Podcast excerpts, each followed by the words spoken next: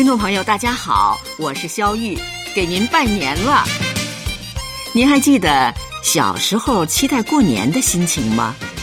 丰子恺先生在《丰子恺自序》一书中记录了记忆中江南传统过年的气氛。对于身处现代社会的我们而言，那一股子年味儿是既浓郁又陌生的。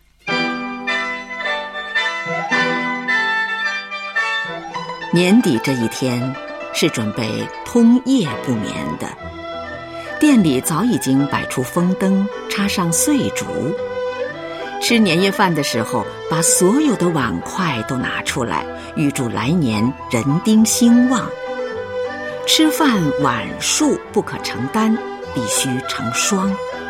如果吃三碗，必须再盛一次，哪怕盛一点点也好。总之。要凑成双数。吃饭时，母亲分送压岁钱，用红纸包好，我全部用以买花炮。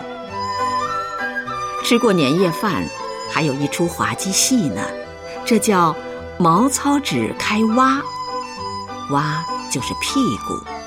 一个人拿一张糙纸，把另一个人的嘴开一开，意思是说。你过去一年中所说的不祥的话，例如要死之类的，都等于放屁。但是，人都不愿意被开，尽量逃避。然而，开的人很调皮，出其不意，突如其来。哪怕你是极小心的人，也总会被开。有时，其人出前门去了，大家就不提防他。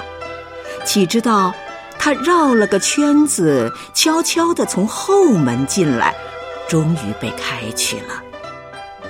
此时，笑声、喊声使过年的欢乐气氛更加浓重了。街上提着灯笼讨债的络绎不绝。直到天色将晓，还有人提着灯笼，急急忙忙地跑来跑去。灯笼是千万少不得的。提灯笼表示还是大年夜，可以讨债；如果不提灯笼，那就是新年。欠债的可以打你几记耳光，要你保他三年顺境。因为大年初一讨债是禁忌的。年初一上午，忙着招待拜年的客人，街上挤满了穿新衣服的农民，男女老幼熙熙攘攘，吃烧麦、上酒馆、买花纸及年画、看戏法儿，到处拥挤。初二开始，镇上的亲友来往拜年。